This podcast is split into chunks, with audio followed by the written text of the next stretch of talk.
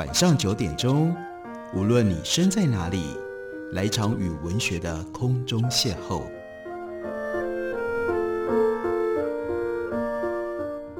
杨照谈书，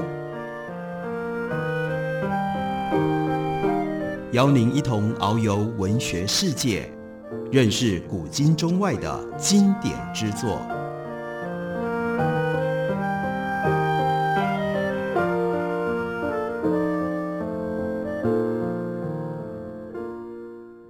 位听众朋友，大家好，欢迎收听杨照谈书。本节目于台北广播电台 FM 九三点一，每个星期一到星期五晚上九点为大家播出。我是杨照。在今天的节目当中，要为大家介绍的，这是陈耀昌最新的长篇小说，书名叫做《岛之西》，是由远流出版公司刚刚出版的新书。陈耀昌他原来的本业是台大的医生，在六十岁之后，他才开始写小说。那他所写的小说到目前为止有《福尔摩沙三足记》。岛屿 DNA、傀儡花以及狮头花这几本都是非常特别的历史小说。为什么说是非常特别的历史小说？因为处理的都是台湾历史的题材，而且它有一个比较特别的观点，它特别强调，例如说三足记，也就是福尔摩沙台湾的历史，不能单纯只是从一个族群的角度去看去写，而必须要记录，要特别看到。各个不同族群之间的复杂的关系，尤其是必须要纳入原住民的观点以及原住民的感受。另外一件比较特别的地方，那就是陈耀昌所写的小说花了很多的力气，那就是陈耀昌在写小说的时候花了很大的力气做各种不同历史史料上面的考证。相对的，他的小说当中虚构的成分不是那么样的强烈，他的虚构的部分也并不是那么样的杰出。也就是在他写小说的时候，主要是还原他在史料里面读到的这些现场，把史料里面简化，经过了时间，可能有很多缺漏的地方，把它给补上。那这次他所写的这一本《岛之西》，在性质上面跟前面几本没有太大差别，都是历史小说，都有庞大的历史资料上面的消化。不过比较不一样的地方是他所处理的时代。他处理到了日治时代，尤其是台湾文化协会那一段的历史。陈耀昌自己在自序里面明白地说：“二零二零年三月以前，我一直认为我不太可能去写日本时代的小说，因为我不懂日文。在写这部小说之前，以及写完这部小说之后，陈耀昌仍然不懂日文。那不懂日文，为什么会去写台湾日本时代的小说呢？没想到二零二零年。”三月二十一日起，我开始正笔直书，写卢炳丁、林世豪这对夫妻的故事，以十一个月的时间完成这本书。我写卢炳丁及林世豪这对夫妻，写当时引领台湾文化启蒙运动的台湾文化协会，以及政治上第一个政党台湾民众党。在后面小说当中，他都是用丙丁来称呼卢炳丁。我以丙丁串起那一代掀起。台湾人意识的各行各路知识分子，其能写出一九二零到一九三五年那个台湾社会运动作为蓬勃的年代。我同时也借林世浩，也就是卢炳添的妻子，带出一九三零年代台湾的流行音乐。我希望这本书能够生动地刻画出那个台湾最为活泼的年代，蒋渭水、林献堂以及那个时代知识分子的台湾人意识反抗运动。最先是受挫于日本政府在一九三六年以后的严厉的镇压，以及其后的皇民化运动。一九四五年之后，更受到祖国的暴虐摧残。国民政府迁台之前有二二八大屠杀，迁台之后有白色恐怖，更有种种台湾意识、语言、文化的清洗。于是，这些曾经辉煌于二零年代及三零年代的台湾历史人物，有些不幸死难，大多被台湾人所淡忘。少数则成为中国共产党的高干，如今回顾，令人不胜唏嘘。然而，就像台湾俗语所说的“汉奸不惊楼头暖”，到了一九六一年，党外乍起，风靡台北大同区，当选台北市议员，后来成为美丽岛事件及民进党精神领袖的黄信介，正是当年文化协会连温清的外甥，他的选区大同区，也就是当年的大稻埕。蒋渭水和他的追随者台湾文化协会、台湾民众党的运动虽然失败了，但其精神隐隐不灭，传承到后世，终于在七零年代以后的台湾民主运动重现。另外，陈耀昌特别强调，我想多介绍雾峰林献堂的贡献与影响，因为他一向低调，乃至于一直被低估。社会改革本来就是承先启后，三零年代的台湾精英俨然仍然为现代台湾社会的民主思想领航人，所以以岛之西，也就是岛屿台湾的黎明日出，来作为这本书的书名。他说：“让我更感慨的是，一九二零及三零年代领航者许多都是台湾总督府医学校的毕业生，这就牵涉到他自己的医生的背景。”他是台大医学院毕业的，而台大医学院的前身就是台湾总督府医学校。蒋渭水、李应章、吴海水、赖和、韩世全、黄金火、林瑞熙、丁瑞宇等等，包括后来在白色恐怖当中罹难的脚本山林瑞昌医师，也都是台湾总督府医学校的校友。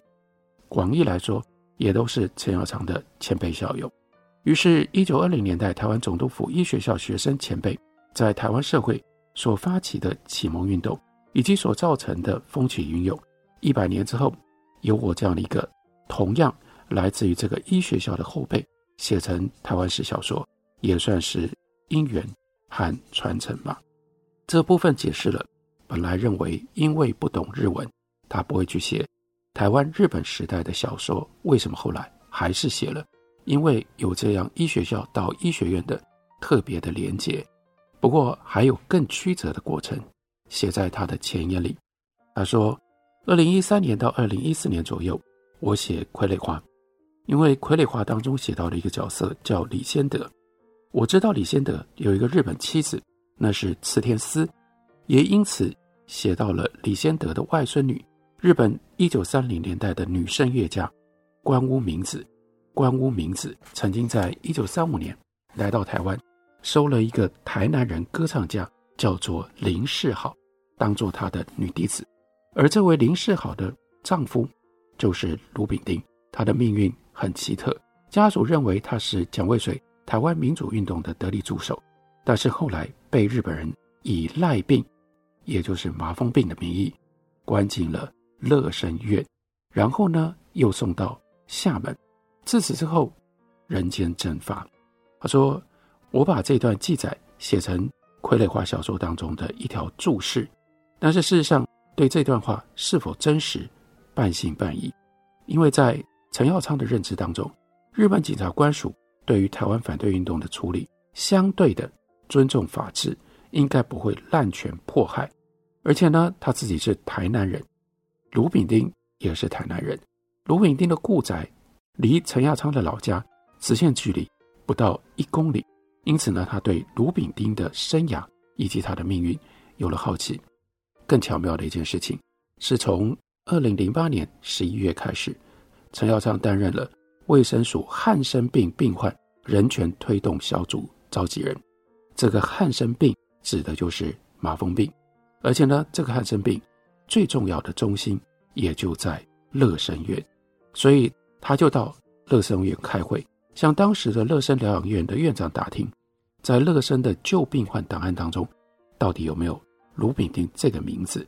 这是他跟卢炳丁有了更进一步奇妙缘分的开始。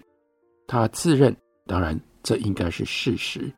有关赖病以及乐生疗养院的部分，全台湾能执笔的，他是最佳的人选。他说：“我的医生专业以及我自二零零八年迄今。”与乐生院的不可思议的长期结缘，对乐生院名以及这个人类史上相对非常神秘的疾病，有相当程度的了解，这是其他作家所未能熟悉的经验和知识。我有自信可以大致描写当时院民的生活写照。我有自信可以大致描写当时院民的生活写照。最缺乏的也就是卢炳丁在乐生的资料，也因为我正好跟。乐生院十多年的特殊因缘而近水楼台，乐生的人权议题在近二十年为社会大众所瞩目。陈耀昌也为研究台湾汉生病史的范彦秋教授，在这本书叫做《隔离与回归》战后东亚的汉生病政策与医疗人权，在书里面他写了一篇序。当汉生病走入历史，我们学到了什么？为了建设汉生人权园区，历史文物的收集非常的重要，所以他特别感谢范燕秋教授找到了许多在乐生院所保存的有关卢炳丁的病历以及其他的档案资料，所以就发现显示了一九三六年一月十八号，卢炳丁真的是从乐生院出院，院方呢在前两天还为他召开欢送会，他当时的讲稿全文竟然逐字记载下来，再加上其他的佐证，可以确定卢炳丁这个时候是被台湾总督府特高警察严密监视的。于是透过乐生院，他找到了卢炳丁确切的生命记录，这就刺激了陈耀昌下定决心要来写这样的一本小说。我们休息一会儿，回来继续聊。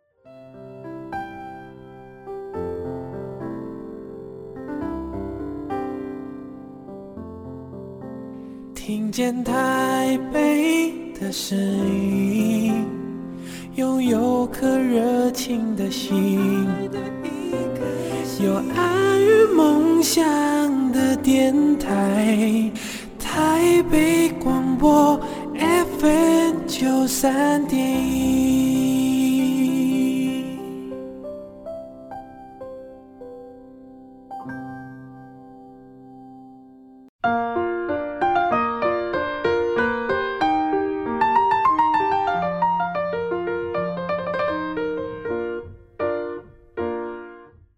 感谢您继续收听杨照谈书。本节目于台北广播电台 FM 九三点一，每个星期一到星期五晚上九点为大家播出到九点半。今天为大家介绍的这本书是陈耀昌的最新长篇小说，他的历史小说叫做《岛之西》。岛之西小说当中的中心人物是卢炳丁，而陈耀昌为什么会去写卢炳丁，是跟麻风病跟乐生院有关系的。休息之前帮大家介绍了他交代。他如何寻找卢炳丁，以及在乐生院的资料里面找到了卢炳丁的经过。那我们就来看小说当中他如何重建这一段卢炳丁在乐生院当中的经验。炳丁由一位警卫带领进入到园区，他先进入消毒池完成消毒的程序，再经过礼拜堂、佛堂，进入院民所住的房舍。丙丁看见厅舍的第三进有一个大病房。满满都是病人，可能有四五十个人之多，有哀吟声传来，让炳丁觉得很不好受，却又感同身受。警卫就跟他说那是重症病房。接着警卫又笑着说：“你的病症算是轻微的，所以呢，你是被分配在蓬莱寮。蓬莱寮呢，位在佛堂的旁边。蓬莱寮的门口，一个比较年长，大概四十岁左右的人在门口等着。他自我介绍说：我叫梁文喜。”是蓬莱寮的护长。蓬莱寮其实是一个分隔成为两间相通的大病室所合起来的房子，一共可以住二十九个人，每一个人一张床跟一个桌子、一把椅子、一个衣物箱，两床之间以布帘隔开。除了卢炳丁之外，今天稍早有一个叫做张火丁的病人也住进到蓬莱寮来，结果现在二十九床完全住满。卢炳丁的床正好靠近两病室分隔壁之旁的边床，比较不受打扰。更巧的是，他的隔床就是护长梁文喜。炳丁一边整理自己的床跟桌子，一边打量着病房的环境。有几位室友围了过来，向这位新来的室友打招呼。有几位病友说：“卢炳丁这个名字听起来有点熟悉。”不过呢，丙丁这在当时的台湾，这是很常见的名字。有点菜奇亚米亚，所以呢，是由梁文喜确认跟他们说，他就是有名的民众党干部哦。丙丁向室友打了个招呼，有私向向梁文喜说：“哎呀，这病房真的太小了。”梁文喜就说：“这是所有院舍当中最早完成的三栋之一，因为患者增加太快了，现在院方正在扩建新病舍当中。”梁文喜带着卢炳丁到公共澡堂去洗了澡。再到公共食堂去吃大厨房所准备的食物，每个人一份。晚饭之后就寝。这是丙丁来到乐生院第一天的生活。丙丁第一次见到这么多自己的病友，非常的震撼。他发现重症病友的症状不是他所能够想象的，有不少人脸上布满了褐红色的肿块，远看简直像是狮子般的脸。相较之下，自己脸上跟颈部的肿块，可能因为大风子油的治疗的效果已经消肿，只留下了少数的肿块跟斑纹。也有不少的患者因为下肢神经病状明显不良于行。如果以手掌的病况来说，有不少人不但肌肉萎缩，而且关节变形，以至于手指长得像鸡爪一样，有些甚至指节肿大断裂。丙丁虽然他的手也有萎缩的现象，但比较起来已经轻微很多了。丙丁突然感觉到所谓误伤其类是什么意思，也对这些比他严重多多的病友充满了同情。接下来。第二天早上，梁文喜向丙丁以及新进的张火丁说：“来，我来带你们参观园区。有几位病友也希望可以同行，所以呢，总共有六七个人结伴而行。他们步下了蓬莱寮的台阶，先到大佛堂，众人向佛祖拜了三拜。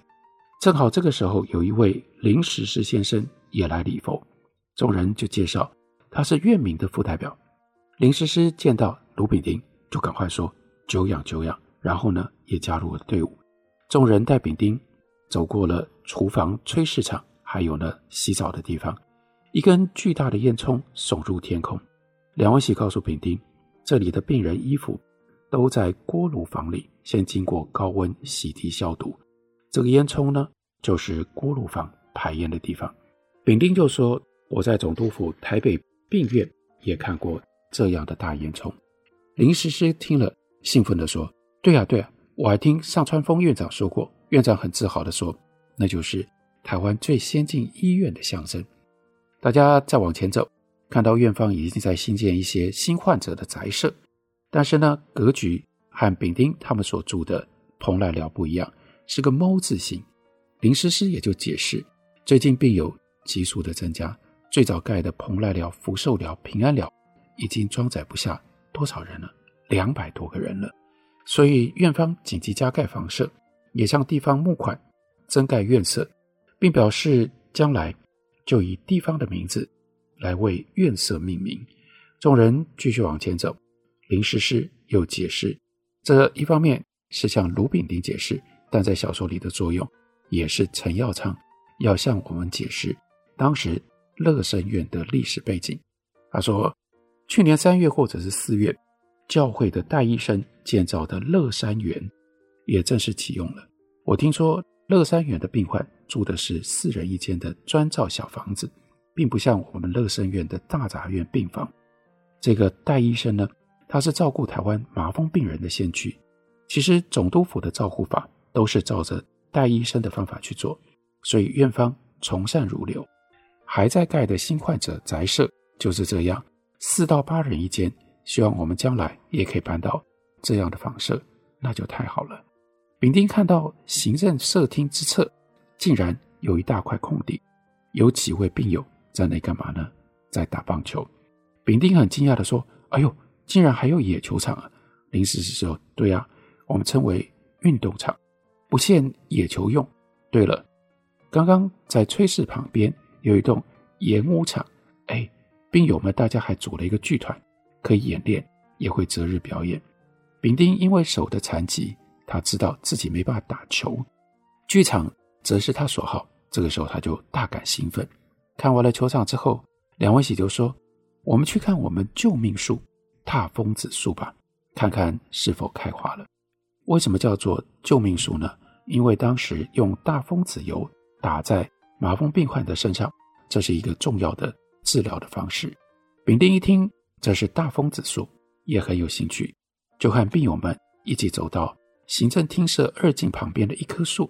这棵树的地上围了一个大约直径三公尺的圆形土坑，外面是水泥地，显然是特意栽种的。这棵树呢，大概有两个人的高度。丙丁在这个之前，他曾经打过上百次的大风子油，但这才是他第一次看到大风子树。内心就有一种异常亲切的感觉。林诗诗又扮演了说明者的角色，对卢炳丁也对我们说明，这棵树呢是戴仁寿医生由印度进口进来的。戴医生在建造他的乐山园的时候，向印度购买了三株还是四株大风子树的树苗，他分给乐生园一株，其他的呢就种在乐山园。梁文喜补充说：“我还记得四年前这株树种下来的时候，我们两个人都种在旁边，默默的祈祷这株救命树可以赶快长大，赶快开花结果，可以提炼种子成为大风子油。那时候这棵树只有到我们膝盖这么高，现在虽然已经比我们高得多了，但还是不知道哪一天才能够有种子让我们提炼大风籽油啊。”我们全员两百多人都期待这棵树可以赶快开花结果，因为这是现在所知唯一有效的赖病治疗的方法。丙丁这个时候突然冒出一句说：“打大风子油之后，屁股要痛上好几天了。”其他人听了他的话，眼睛都随之一亮，异口同声说：“啊，你打过大风子油？”丙丁有点不好意思地说：“哦，是啊，而且至少有一百次以上。”众人听了都吓了一大跳，以不可置信的眼神望着丙丁。梁文喜说：“丙丁先生啊，我相信大家都好羡慕你啊。也许你的手跟我的手之间的差异，就是因为有注射跟没有注射大风子油的区别吧。”原来梁文喜跟丙丁一样，都是右手掌有病，但是丙丁只是右手掌的肌肉跟指尖肌肉退化而萎缩，梁文喜不但关节变形成为鸡爪。甚至有一些指节掉落而完全残废了。丙丁这才知道，原来大风子油在台湾竟然如此的可贵，而他有可能是全园区当中唯一接受过大风子油治疗的人。他实在太幸运了，不但能够早期治疗，而且呢是拜阿好之赐。阿好呢是他的妻子，因为阿好成为古伦美亚，也就是哥伦比亚唱片公司的名歌手。他呢，月薪高达三百块钱，这是什么样的一种概念呢？几乎是当时公学校教员的十倍。所以卢炳丁在这个之前，他可以跑到厦门去，而且阿好汇了足够的钱到厦门，让他在厦门期间接受了一年多的大风子油的治疗。在那一刹那之间，炳丁体会到他可能是台湾最幸运的癞病病人。在这段文字当中，充分显现出来陈耀昌对于乐生院的熟悉，还有当时日治时代治疗麻风病的环境跟方式的熟悉。他用这种方式，透过卢炳丁，透过麻风病，非常非常特别的角度，把我们带回台湾的日治时代。同时，在这里联系到了卢炳丁的妻子，借由卢炳丁的妻子陈耀昌在小说里面另外写了台湾流行音乐的。一页历史，麻风病人的历史，流行音乐的历史并合在一起，构成了陈耀昌这本书的主要内容。这本小说的书名叫做《岛窒息》。感谢你的收听，明天同一时间我们再会。